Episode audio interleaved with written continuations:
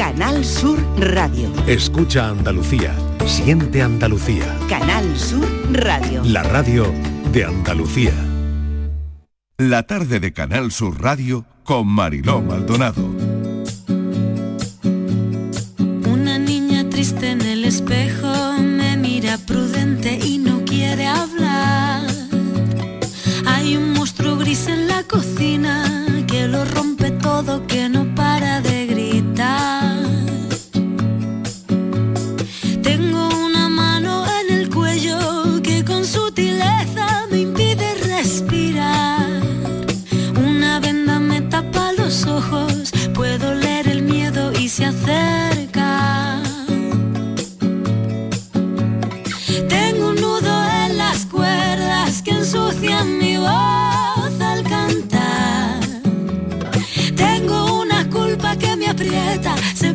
en mis hombros y me cuesta andar.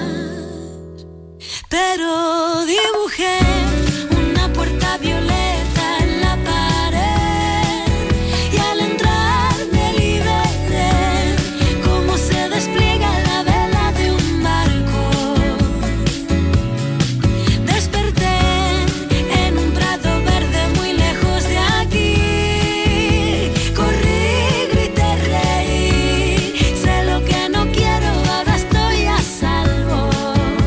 5 y 6 minutos de la tarde vamos a hablar de algo que todos conocemos muy bien, pero que no logramos erradicar. Estamos en la semana de la eliminación de la violencia contra la mujer, un recordatorio de la necesidad de trabajar juntos para crear un mundo donde todas las mujeres vivan libres de violencia. Una de las claves está en el compromiso colectivo para desafiar y cambiar esas estructuras que perpetúan la violencia de género. Las campañas son importantes. Eh, tenemos con nosotros a Olga Carrión, que es directora del Instituto Andaluz de la Mujer. Olga, bienvenida. Gracias por acompañarnos. Buenas tardes, ¿qué tal? Encantada de estar aquí con vosotras. Esta vez el Instituto Andaluz de la Mujer ha elaborado una campaña de concienciación y sensibilización ante el repunte de casos este año, en el 2023, especialmente durante el verano, Olga, que eso se nos ha clavado. ¿eh? Es- es- son unas, unas cifras que duelen. ¿eh? Ha sido un verano complicado, muy complicado y un agosto más complicado aún. La verdad es que las cifras son, son malas, no podemos, no podemos engañarnos, ¿no? Las cifras no son buenas y nos tiene que, que- que dar un empuje para, para bajarlas ya. Pero las cifras no, no son nada buenas, es cierto. Háblanos de la campaña, Olga, Juntas y Juntos Paramos la Violencia de Género. Esta iniciativa em, está muy bien porque fomenta la participación activa y comprometida de hombres y mujeres en la erradicación de esta lacra social. No es solo una cosa nuestra. Em, sabemos que ahí están los datos, que mm, bueno, pues hay en España 1.237 víctimas mortales y 256 en Andalucía. Eh, son datos escalofriantes, pero y porque sabemos que detrás de, de cada dato hay, hay una historia tremenda. ¿no? Cada, Pero- cada asesinada es tremenda, Eso es, efectivamente. eso es, eso es. mm, Los datos son muy... Las cifras, ¿no? Asustan, pero, Mm. pero detrás de cada una de las mujeres asesinadas hay, hay un gran drama familiar. Mira, en, a nivel España tenemos a 52 asesinadas en lo que va de año y 51 huérfanos y huérfanas. Es tremendo. Y en Andalucía 17 asesinadas mujeres víctimas de violencia de género y 13 huérfanos y huérfanas. Pero eso lo que lo que acabas de indicar es que cada detrás de cada mujer asesinada hay un drama, hay niños y niñas huérfanas, hay familiares, hay mm, todo su entorno que no se lo espera, porque nadie espera que, que estas cosas ocurran, ¿no? Mm. Juntas y hay- juntos, perdona. he Exactamente, juntas y juntos. Juntas y juntos paramos la Mm, violencia de mm. género porque, porque mm, la administración tiene sus competencias, pero, pero esto es cosa de, de todas y de todos, ¿no? Una, una sociedad avanzada eh, tiene que, que bajar estas cifras, ¿no? Y, y nadie puede mirar al lado, ¿no? Cada uno desde nuestras competencias. Eh, la administración tiene que, que avanzar en las suyas y tiene que coordinarse porque todo, todo siempre se puede mejorar, ¿no? Pero, pero que nadie mire para otro lado, ¿no? Que nadie de la sociedad nos tienen que ayudar. Y, y ellos, por supuesto, como aliados, como aliados de nuestra mano, porque, porque ellos son el 49% de, de, la sociedad y, y en máxima implicación ojalá, ojalá sirva para, para concienciarnos. El cartel es muy bonito, es muy chulo porque lo es, lo es, Porque está toda la mm. sociedad, y está mm. por una parte la administración, ¿no? Hay sanitarios, hay fuerzas de y cuerpos de seguridad del Estado. Toda la administración pública tenemos que, implicarnos desde la unidad, desde la unidad. Me ha gustado mucho la campaña, Olga. Y, y quería también hacer hincapié, hablabas de huérfanos, la ayuda a huérfanos de violencia de género va a suponer un, nuevo derecho para las víctimas de violencia machista en Andalucía. ¿no? Sabemos y hemos conocido que a partir del 2024 los huérfanos de violencia machista que sean menores de edad van a poder solicitar una ayuda de 5.000 euros anuales que van a percibir hasta que cumplan los 18 años. ¿no? Esa pensión de orfandad va a ser una vía, entiendo, mucho más eficaz de lo que había hasta ahora. ¿no? Sí, sí, es una ayuda directa a, los huérfanos y a las huérfanas porque es que todo, todo lo que hagamos junto a ellos y con ellos desde el punto de vista emocional, que también se trabaja mm, con una atención psicológica muy cercana, es que tenemos que tener en cuenta que, estas niñas y niños eh, son doblemente, imagínate para, para ellos, ¿no? No solo, no solo es asesinada su madre, que es que su madre es asesinada por su padre. Entonces el trastorno emocional es brutal. Que en algunos casos pierden, eh, claro, pierden a los dos, ¿no? Porque el padre se quita la vida o tiene una condena larga en la cárcel. Por lo tanto, bueno, estamos hablando de, de bueno este de una tragedia, pues, increíble para, para esos niños que, quedan ¿no? y ya por no hablar de la violencia vicaria que esto sería otro asunto ¿no? y 5.000 euros de ayuda directa en un importe único además para que se puedan organizar las familias con las que se han quedado y es un nuevo derecho, es un nuevo derecho para, para todas ellas y para todos ellos, que esperemos que no sean, no sean más. Desde luego. Hemos conocido los resultados, Olga, del barómetro de la juventud, ¿no? a mí me, ha llamado mucho la atención, de hecho me lo he apuntado para, hablarlo contigo, porque eh, a mí me sigue sorprendiendo y, me imagino, Olga, que cuando en el Instituto Andaluz de la Mujer recibís los datos de estos barómetros, os llevaréis las manos a la cabeza porque esto parece que no cambia, sino que, que va a peor, pero que el 87% de chicos y chicas jóvenes dicen reconocer eh, alguna situación de violencia de hombre contra las mujeres en su entorno cercano, pero niegan esa violencia. Un 23 cree que la violencia no existe o es un invento ideológico. Sí, es, Esto ha salido hace unos días, el barómetro de la juventud. Es increíble. Mira, la, violencia de género va, cambiando y va cambiando muy rápidamente por el tema de las redes sociales implicados también en esta. El mal uso de las redes sociales, pues tenemos, tenemos nuevas maneras de violencia en esas redes mal empleadas, ¿eh? porque las redes sociales si son bien empleadas, pues, pues un arma muy bueno para, para comunicarnos, ¿no? Entonces, eh, nosotros ya teníamos, teníamos, mm, verás, con educación tenemos un contacto muy fluido y ha salido una, campaña que nosotros llamamos campaña Netflix de prevención para, jóvenes entre 15 y 18 años. Ellos no muchas veces no son conscientes de, los delitos nuevos, del sexting, por ejemplo. y, queremos que en esta campaña que ellos, volviendo a la línea de juntas y juntos, que ellos sepan que son los aliados y que pueden evitar, en esta campaña es muy bonita, de verdad, en YouTube, para si la podéis buscar, porque ellos pueden evitar muchas muchos, muchos dramas eh, de violencia sexual en la noche, que es donde ellos se mueven, con los móviles, que es donde ellos pasan más o menos tiempo, pero siempre es mucho, y, y, que se sientan partícipes de que pueden evitarlo, ¿no? Primero que conozcan realmente cuando es delito, porque muchas veces ellos mismos no, no lo conocen y después que, pueden hacer mucho en este sentido. Y es cierto, mm, si no sembramos en igualdad, si no sembramos en igualdad nuestras niñas y niños, lógicamente no recogeremos frutos a medio plazo, ¿no? Y en educación en igualdad absoluta, ¿no? Porque la violencia de género, la violencia sexual, se produce cuando falta esa igualdad. Y la igualdad absoluta entre hombres y mujeres. Yo no soy más que tú, pero tampoco menos en derechos y en obligaciones. Y cuando mm, desgraciadamente hay casos de violencia de género, siempre es porque el hombre cree que tiene mucho más derechos que la mujer. Y tenemos que trabajar con nuestros jóvenes para, revertir estos datos.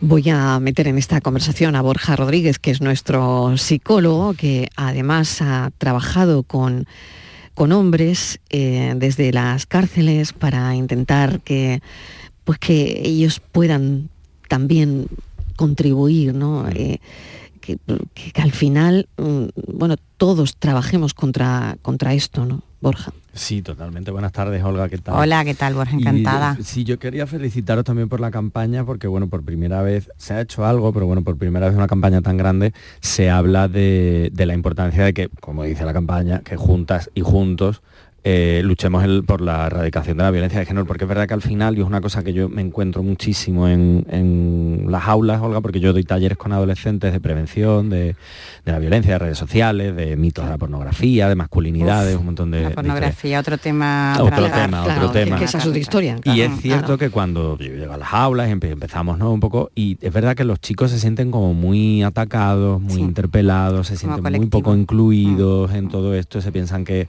uh, la igualdad no tiene nada que ver con ellos, que esto es una cosa de las mujeres quieren acabar con todos nuestros derechos y tal. Y creo que es muy importante que campañas como estas hablen también hacia nosotros y nos hagan unirnos a la lucha por, por, la, por la igualdad, porque creo que en el fondo, como decías Olga también, eh, aparte que somos la mitad o un poco menos de la mitad de la población del mundo, somos los que ejercemos esta violencia. Exacto, Entonces, las exacto. El, el, trabajo también bueno, hay que yo, hacerlo yo, con nosotros. Claro, yo lo decía, tú has llegado a trabajar incluso con agresores, ¿no? Claro, para, yo para trabajaba intentar, en, claro. en, cárceles con grupos de reeducación de hombres condenados por violencia de género. Para que eso es un debate también en sí mismo, Claro, pero que es fundamental reeducarlos, ¿no?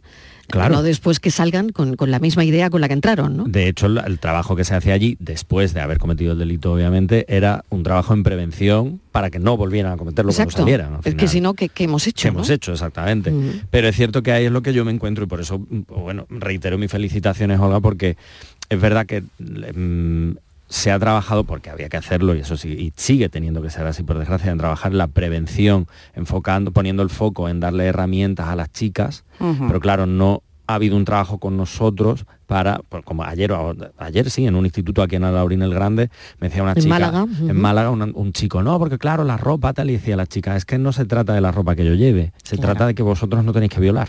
Claro.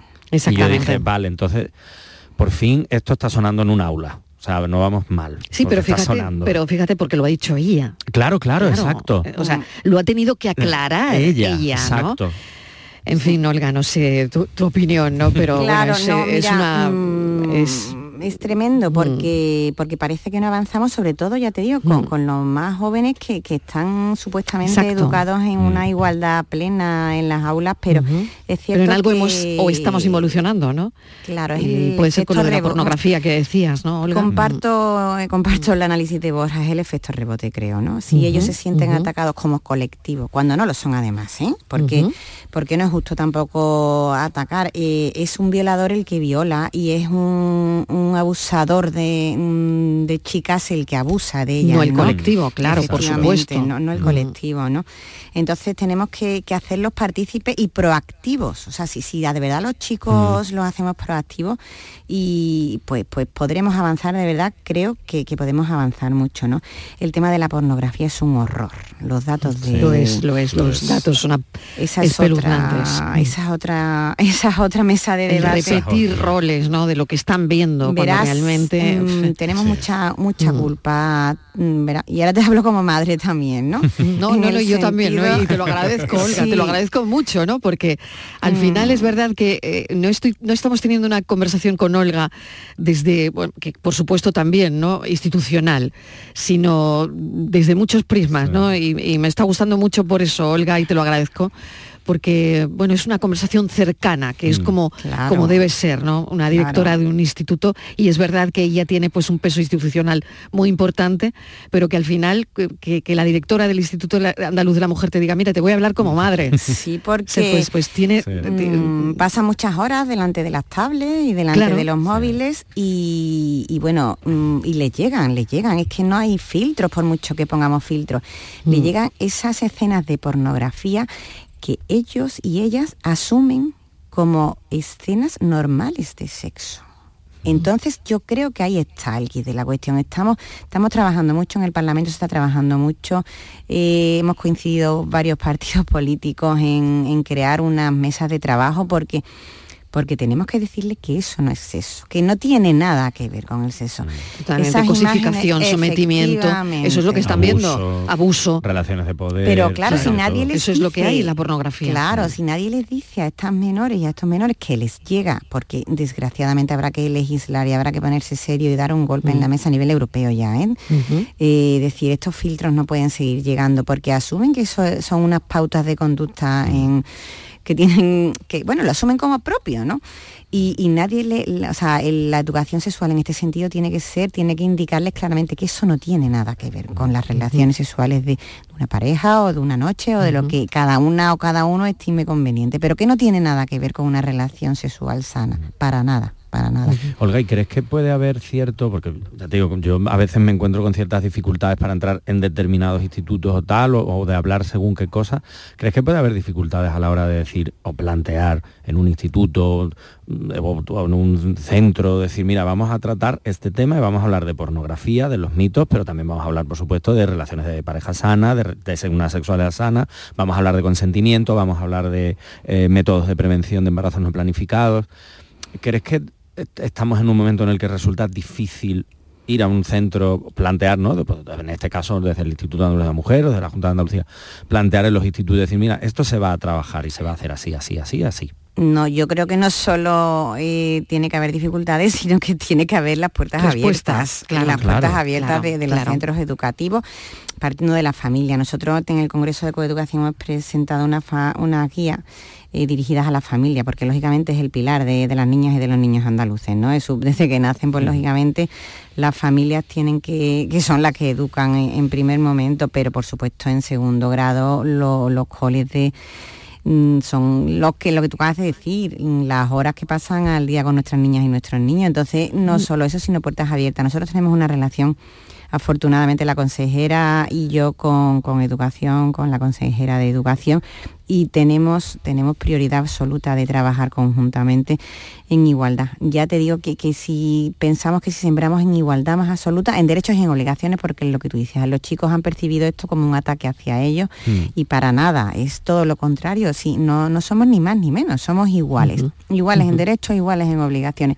Si de verdad sembramos esa, ese parámetro tan sencillo y tan difícil a la vez, creo que recogeremos un fruto de grande, ¿no? Porque es que, eh, ya te digo, las víctimas siempre dicen lo mismo, que, el agresor se siente eh, en libertad porque se siente superior a ella, ¿no? Hemos puesto los datos del barómetro de juventud y género de este año que había elaborado el Centro Reina Sofía. Em, de FAB Juventud, eh, pero ahora quiero hablarte, Olga, de, otro informe que también me ha llamado la atención sobre vulnerabilidad de algunas mujeres y la tasa de mortalidad más alta está en el mundo rural. Eh, lo peor, lo peor está donde no se ve y hacia, hacia, donde, claro, y hacia donde tenemos que mirar y poner el foco, ¿no?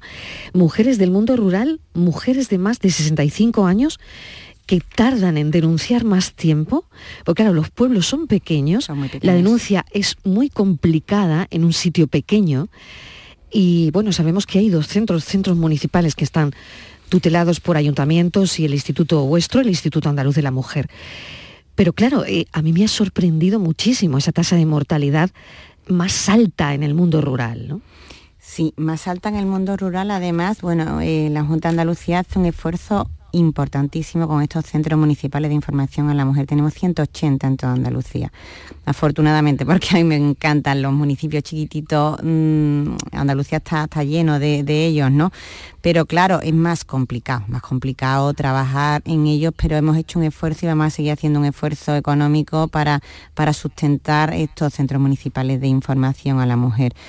Porque hay una dependencia, en todo esto hay una dependencia emocional, que es lo complicado, ¿no? Mm. Porque si fuera tan fácil, pues denuncias a tu agresor y ya está, una dependencia emocional que no es fácil. Pero es que mientras más pequeños el municipio, pues más se une una dependencia económica también, ¿no?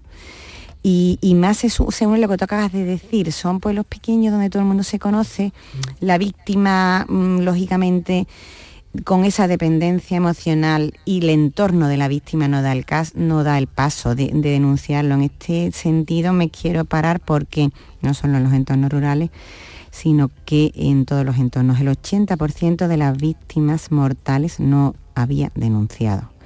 Pero no solo no había denunciado, sino que no teníamos constancia de, que existía un problema en sus mm. hogares siempre digo que, se pongan en contacto con, los centros provinciales, con los 180 mm, centros municipales de información, con nuestro 900, 900, 200, 999.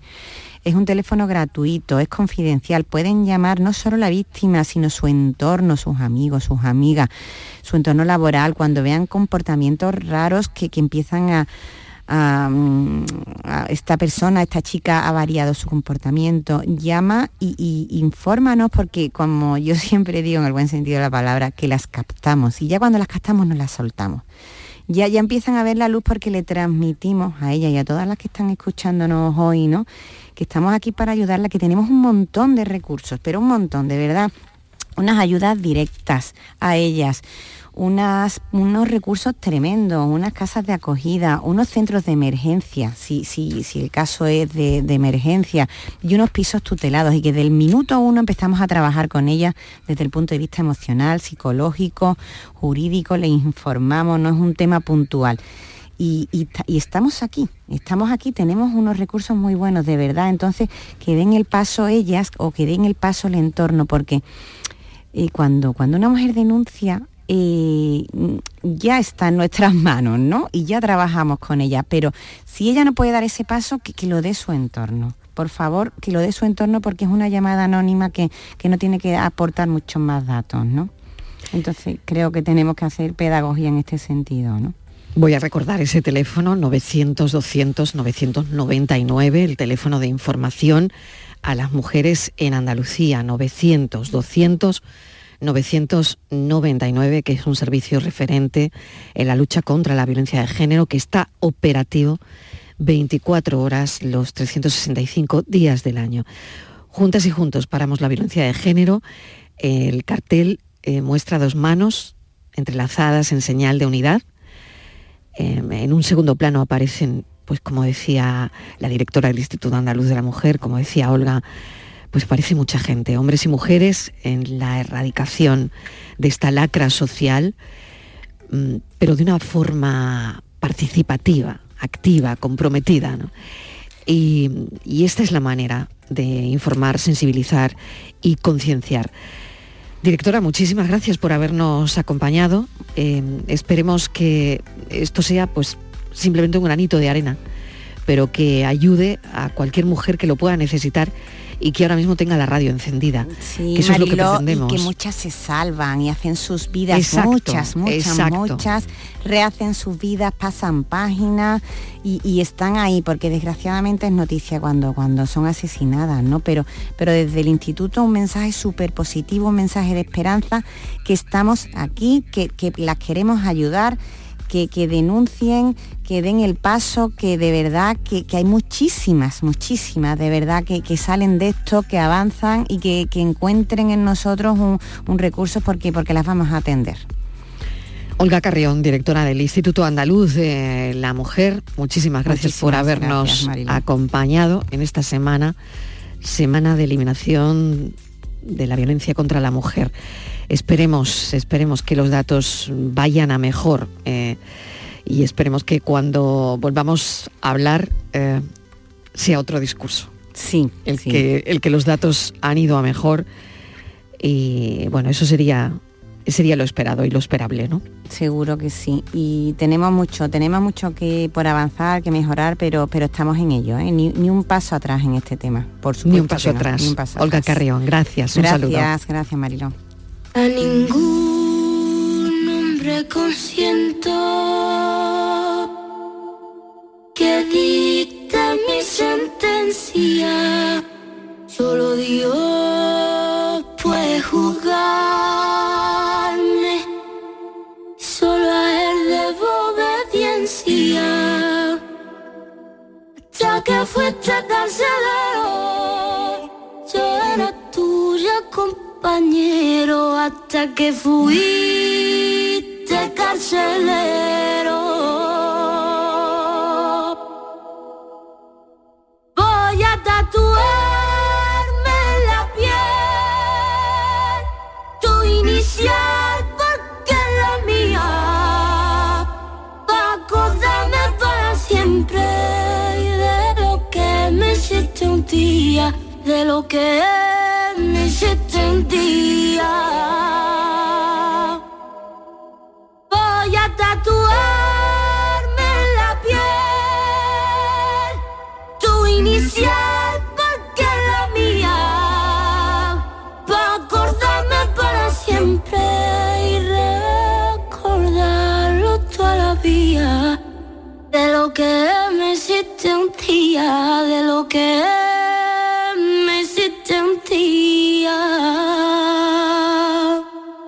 25 de noviembre, Día Internacional contra la Violencia de Género. Yo reacciono. 25N. Disfruta el Black Friday con Social Energy. Llévate 200 euros en tu batería virtual con Quiroluz, con seguro todo riesgo incluido los dos primeros años y grandes descuentos con hasta 25 años de garantía en todas nuestras instalaciones de primeras marcas. Esta semana 20 meses al 3,55% TAE. Pide tu cita al 955 44 11 11 o socialenergy.es. La revolución solar es Social Energy. La Navidad comienza con la primera logroñesa. El mazapán de siempre, artesano, tradicional. Mazapán de Montoro, bombón de mazapán, turrón blando o torta imperial.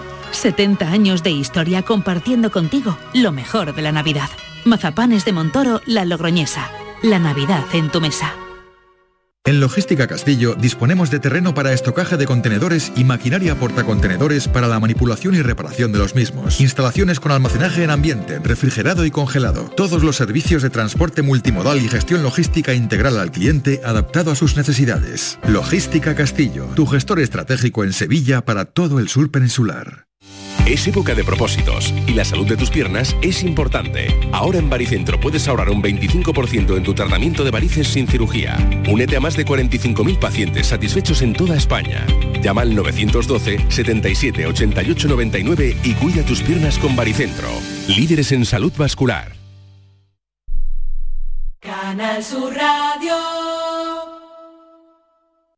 Te presentamos con Bijubilación de Caja Rural, un conjunto de soluciones exclusivas e innovadoras para diseñar tu jubilación a tu manera. Con Bijubilación de Caja Rural, montate tu mejor jubilación. Ven antes del 31 de diciembre y obtén interesantes incentivos. Documento de datos fundamentales para el partícipe, alertas de liquidez, indicador de riesgo, planes en promoción y condiciones en segurosrga.es. ¿Ya conoces las lavadoras Nevir? Lavadoras de hasta 12 kilos con motor inverter y etiqueta energética clase A. Porque Nevir siempre piensa en el ahorro de la factura de la luz. Con las lavadoras Nevir podrás esterilizar la ropa deportiva y disfrutar de su velocidad de centrifugado y sus tres modos de lavado rápido. Si no la tienes aún, ve ya por tu lavadora Nevir. Soy Andrea, capitana del equipo de fútbol de los Sunaute Club. En cuanto a las instalaciones deportivas, creo que han mejorado bastante y creo que es una buena base para poder hacer buenos entrenamientos y que todo el mundo se sienta a gusto. Cada día la Diputación de Sevilla trabaja con tu ayuntamiento para mejorar las instalaciones municipales en tu pueblo y tu ciudad. Diputación de Sevilla, cerca de ti. Bordadores, imagineros, pintores, restauradores, tallistas, doradores, pasamaneros, cordoneros, escultores, todos ellos y muchos más formamos parte del sector de los comercios del arte sacro de Sevilla. Visítanos. Arte Sacro, un tesoro a tu alcance en el corazón de Sevilla. Programa de apoyo al comercio minorista, promovido por la Cámara de Comercio de Sevilla y financiado por Fondos FEDER. Colabora Ayuntamiento de Sevilla y Asociación Gremial Sevillana de Arte Sacro.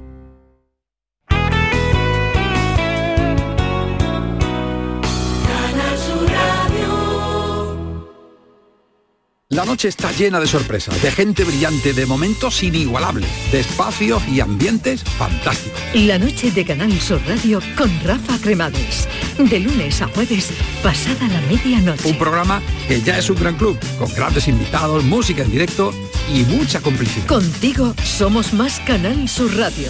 Contigo somos más Andalucía. La tarde de Canal Sur Radio con Mariló Maldonado. 5 y 33 minutos de la tarde nos gusta el Festival Internacional de Cine de Almería, nos gusta la peli que ha hecho Juan Francisco Viruega, participada por Canal Sur, Amanece. Últimamente me está pasando una cosa muy rara, como que no diferencio bien los sueños de la realidad.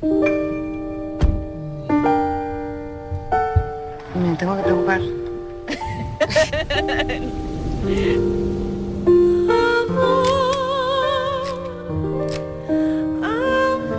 la ves? Pues claro que la veo. Todos los días casi. Me da miedo convertirme en ella.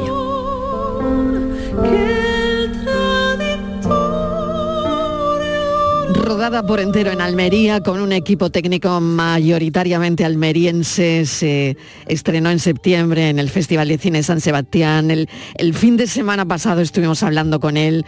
El viernes concretamente estuvo en nuestro estudio Juan Francisco Viruega. Y hoy queremos hablar de ese Festival Internacional de Cine de Almería, porque él ha sido además premio Canal Sur Radio y Televisión en el vigésimo segundo edición de este Festival Internacional de Cine de Almería en una ceremonia muy especial. Y para hablar de todo esto, tenemos a nuestra directora adjunta de la RTVA, de Canal Sur Radio y Televisión, Isabel Cabrera. Isabel Cabrera, bienvenida, gracias por acompañarnos.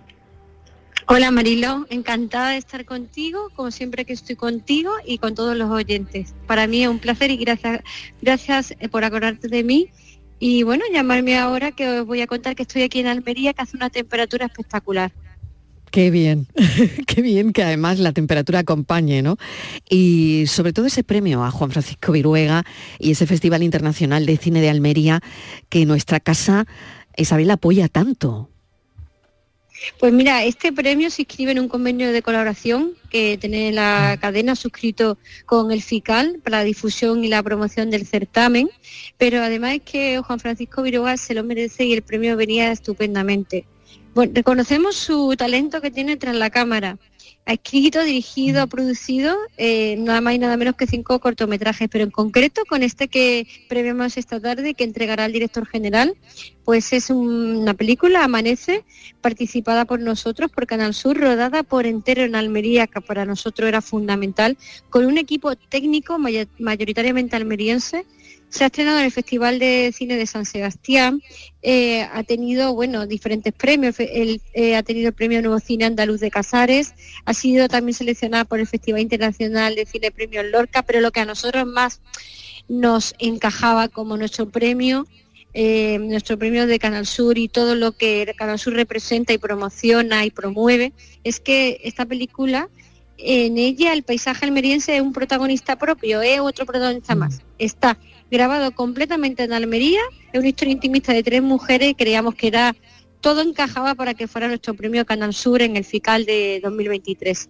Totalmente, se tenía que llevar el premio, Isabel, se tenía que llevar el premio por eso que Se tenía que llevarle el premio. está claro, está claro, ¿no? por, por ese paisaje almeriense ahí con, con, protagonismo total, ¿no? Y luego Aura Garrido, que está tremenda. Bueno, Isabel Ampudia, que hace de madre, que también es increíble, ¿no? Y, y bueno, esos son los proyectos de cine que está aprobando ahora mismo la RTVA para, para que el cine siga en ese primer plano mm, en Andalucía, ¿no? E, y seguir impulsando lo que es lo importante.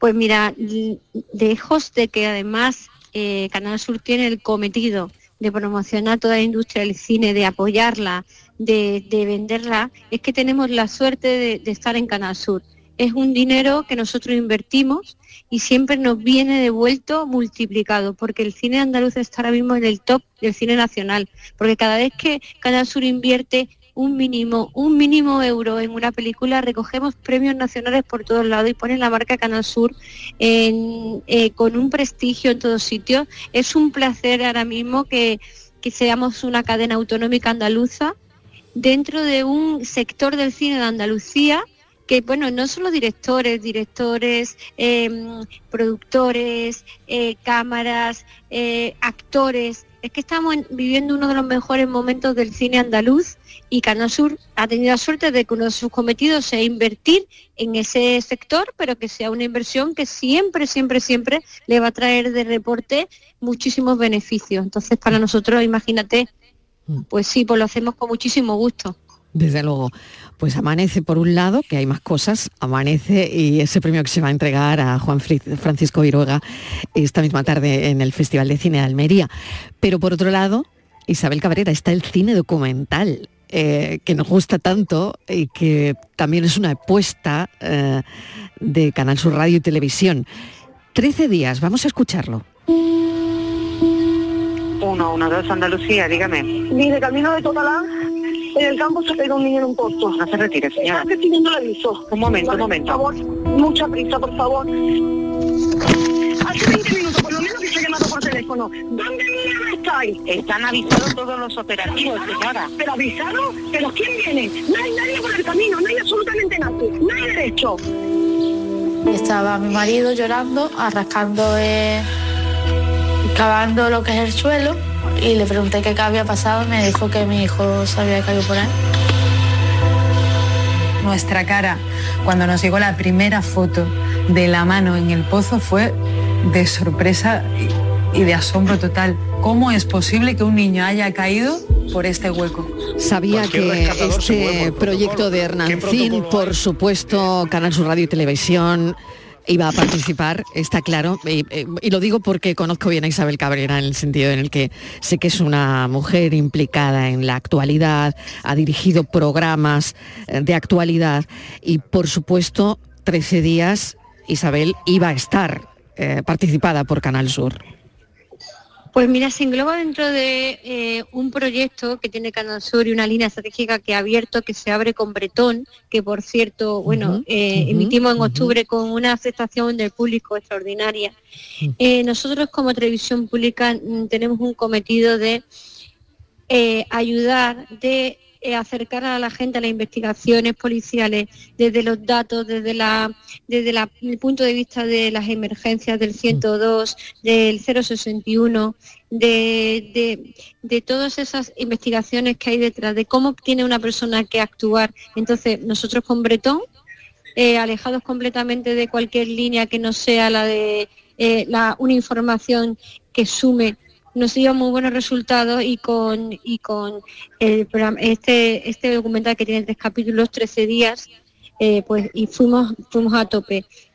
Es increíble emociona desde el 102 al 061 pasando por protección civil eh, aquellos mineros que se implicaron. Es todo el proceso de la búsqueda del el pequeño Julen en ese enero trágico en el que para, prácticamente toda la actualidad internacional se paró porque se están viendo en todos los países qué sistemas, qué tecnología tenían para poder sacar a un niño de un pozo tan estrecho y tan pequeño. Desde Totalán, además, caso- ¿eh? desde Totalán, Totalán. eh, un pueblo de, bueno, yo- de Málaga, claro, que además, bueno, conoces bien. Conozco bien, yo vivo ahí, te puedo decir que Mm. la energía tan enorme que, que había esos días ahí hacía que las personas que vivimos en ese pueblo no durmiéramos, no podíamos Totalmente. dormir. Totalmente. Lo bueno que tiene esta serie, lo bueno que tiene este caso, que ahora escuchabas a, a su madre en la llamada de 112, que no venían dónde estáis, es que fue una situación tan inédita que son las situaciones que generan los protocolos nuevos. Entonces, en la serie que vamos a ver, pues vamos a ver la desesperación, vamos a ver eh, la prueba y el acierto, la prueba y el error, vamos a ver cómo un caso extraordinariamente extraño porque porque nadie se pensaba que el niño podía caer por un, pozo tan pequeño eh, sin protocolos creados hizo como un montón de gente de aquí o el propio pueblo que sin en una iniciativa sin precedente hizo comida para todas las emergencias para para toda la eh, protección civil para toda la gente que iba a ayudar. Pues fueron protocolos que se fueron creando progresivamente y que nos llevan a una situación que no acabó como ninguno hubiese querido pero que hace que la próxima vez que ocurra sí exista un protocolo existente, sí sepamos qué vamos a hacer. Incluso provocó que se revisaran los pozos similares en un montón de fincas de Andalucía, de España y fuera de España. Mm, Entonces yo creo que era una serie necesaria que hace a la gente ver, bueno, imagínate con una tecnología infográfica que te explica perfectamente cómo era el pozo, sus características, la labor que hubo, que hubo. Eh, ahora no sé si ya nos acordamos porque el tiempo pasa muy rápido ahora mismo, pero que hubo ocho mineros que se, que se jugaron la vida de un cuerpo de élite, ocho literal. héroes.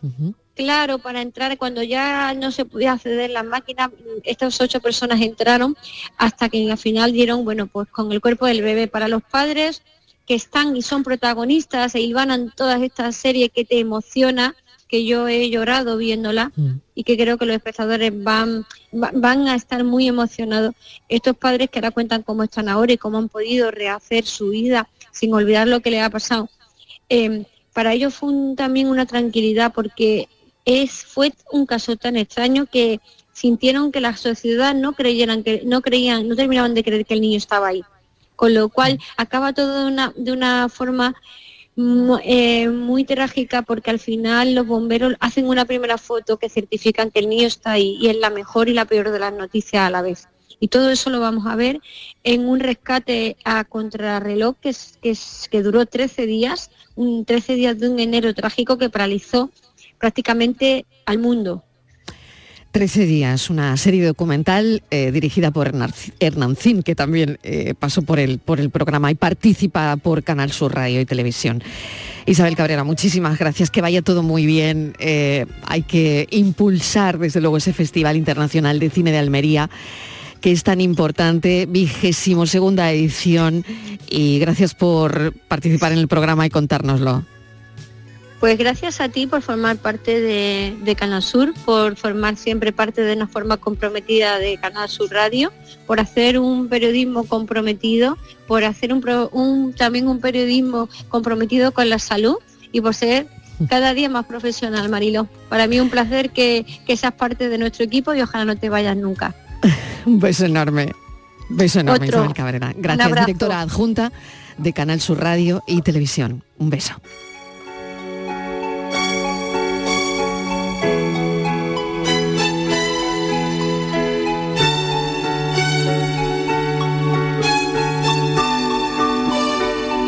La tarde de Canal Sur Radio con Mariló Maldonado. También en nuestra app y en canalsur.es. Triple Black en Rapimueble. Más barato, más ofertas, más ahorro. Apilable de salón ahora 149 euros. Dormitorio 299 euros. Y paga en 12 meses con 0% de gastos. Así se celebra un Black Friday. El del líder Rapimueble. Más de 200 tiendas en toda España y en rapimueble.com. ¿Sabes que España es el primer exportador mundial de naranjas? ¿Y sabes que la mitad de ellas se producen en Andalucía? Sanas, frescas, ricas y sabrosas. Compra naranjas de Andalucía. Es un mensaje de la Junta de Andalucía. Armilla disfruta ya de su renovada Plaza de las Caserías, un nuevo espacio para el esparcimiento y disfrute de la ciudadanía, sumándose así a su extensa red de espacios verdes y zonas de ocio. Estrategia de Desarrollo Urbano Sostenible e Integrada Armilla Futura Innovación Metropolitana, cofinanciada al 80% por el Fondo Europeo de Desarrollo Regional, FEDER, una manera de hacer Europa. Quiero compartir contigo en Canal Sur Radio el inicio de las mañanas de los fines de semana. Te espero en Días de Andalucía con toda la actualidad, música, literatura, ciencia, entrevistas, cine, flamenco. Los fines de semana puedes disfrutarlos de una forma muy especial en Días de Andalucía. Desde las 8 de la mañana en Canal Sur Radio con Carmen Rodríguez Garzón. Contigo somos más Canal Sur Radio. Contigo somos más Andalucía. La tarde de Canal Sur Radio con Mariló Maldonado. Evidentemente, nadie practica sexo como si fuera al gimnasio, Esta noche vamos a todo. motivado porque es una actividad beneficiosa. Pero cada vez es más frecuente que parejas adultas se tomen muy en serio su salud sexual, establezcan una serie de rutinas y reserven espacios y tiempos para disfrutar de su intimidad por estar concienciados de que una vida sexual satisfactoria sí tiene efectos muy positivos, tanto físicos como emocionales. Parece ser que la propia estimulación sexual disminuye el umbral del dolor. La liberación de endorfinas y la oxitocina segregada por el hipotálamo tras el orgasmo contribuyen a reducir los dolores y el malestar que podamos sentir. De hecho, según varias encuestas, un 10% de mujeres se masturban para reducir los dolores menstruales y muchas reconocen que la excitación sexual disminuye el dolor de cabeza y contribuye a la relajación, a conciliar el sueño y a disminuir el estrés. No hacen falta muchas estadísticas para ilustrar que tanto hombres como mujeres en ocasiones recurren a la masturbación para tranquilizarse.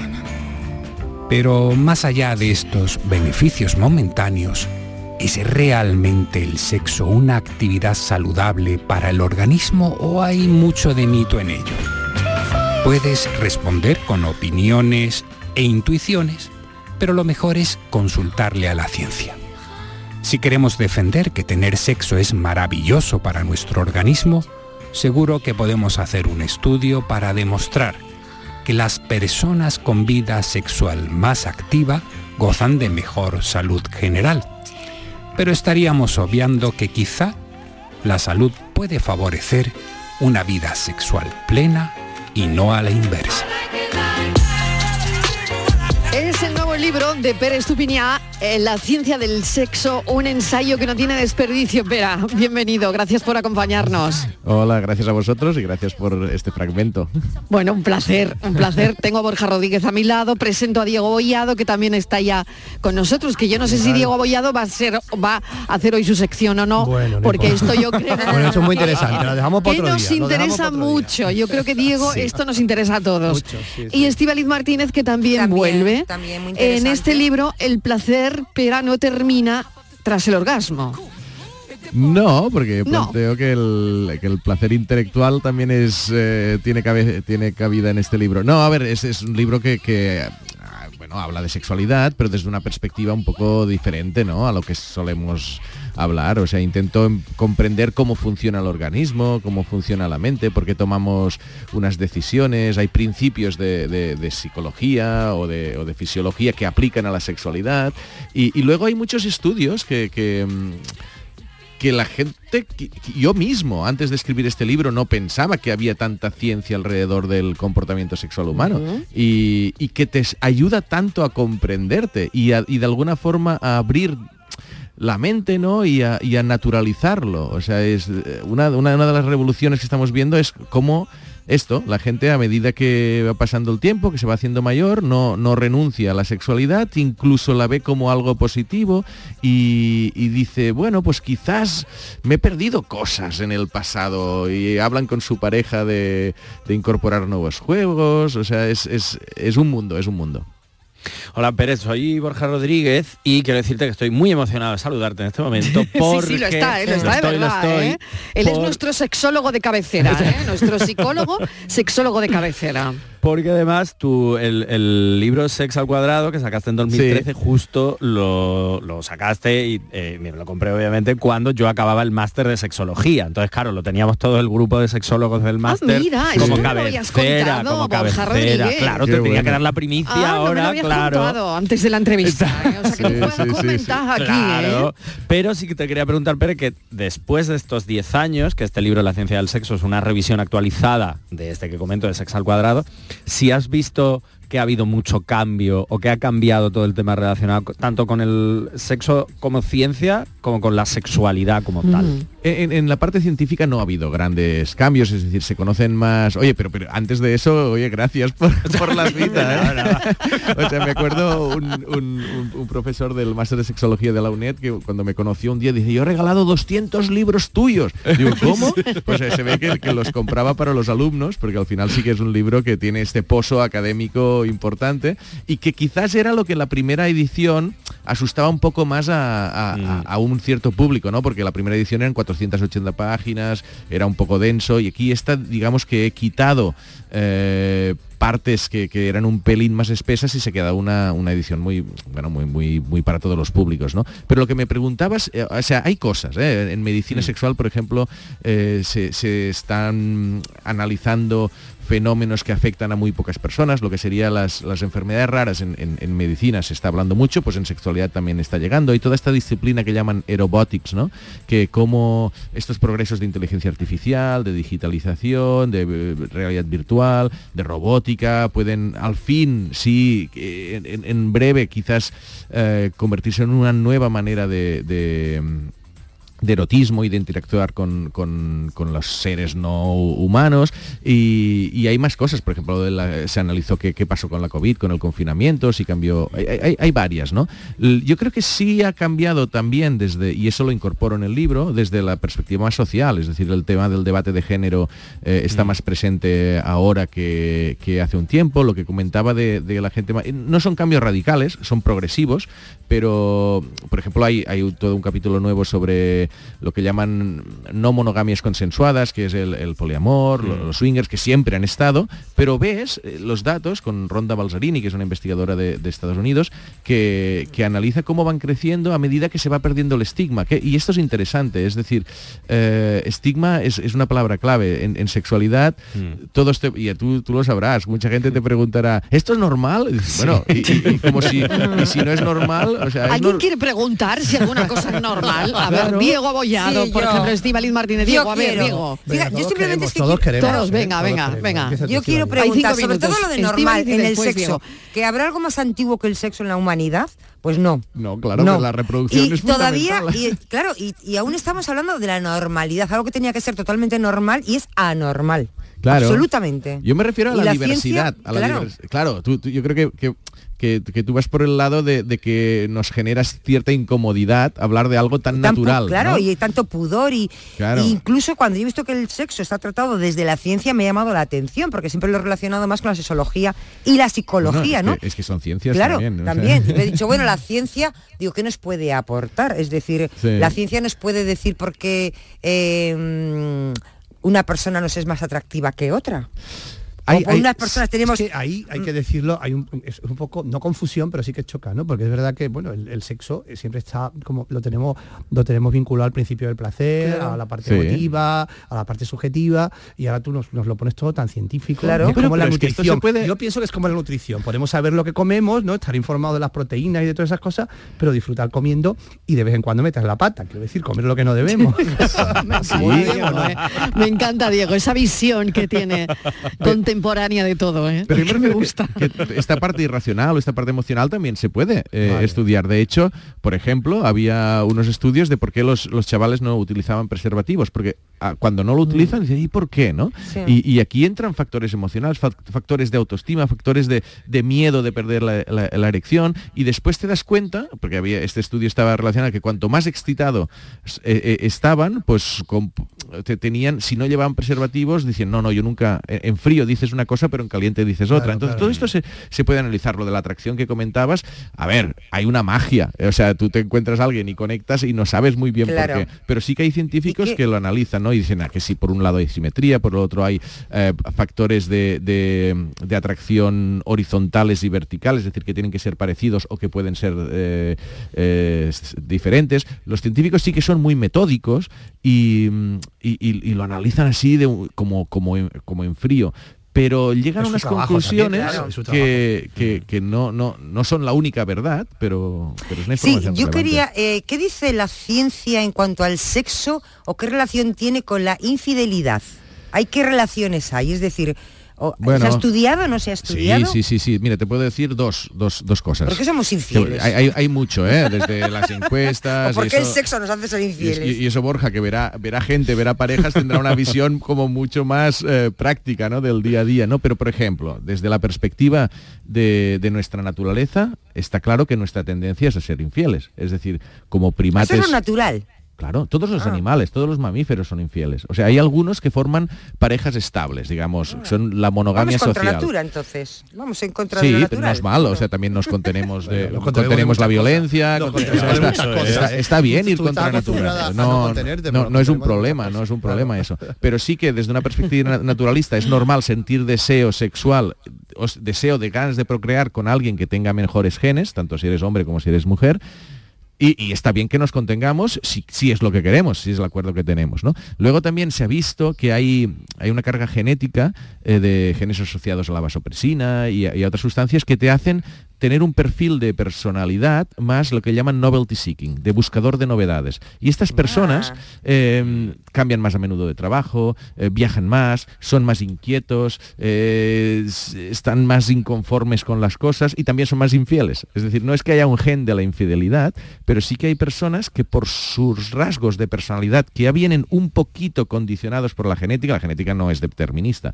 o sea, eh, te- te- lo que te ocurre durante la vida condiciona mucho tu comportamiento, pero, pero hay una base allí de, y, y esta persona pues puedes tener más predisposición a la infidelidad. Es decir, es que los científicos cuando pi- piensa que cuando alguien estudia esto se pasa cinco o seis años dedicados solo a, a algo así como la infidelidad. O sea, son, son- sa- saben mucho.